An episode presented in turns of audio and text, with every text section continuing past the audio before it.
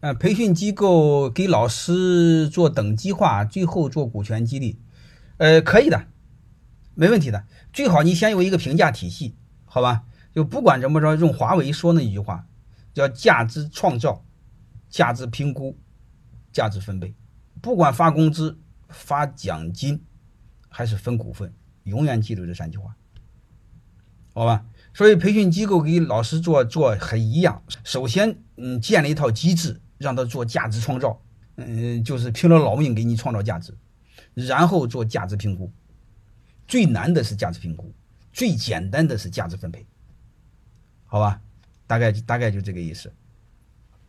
所以你们这个，所以你首先是对你的老师做价值评估，然后做价值分配。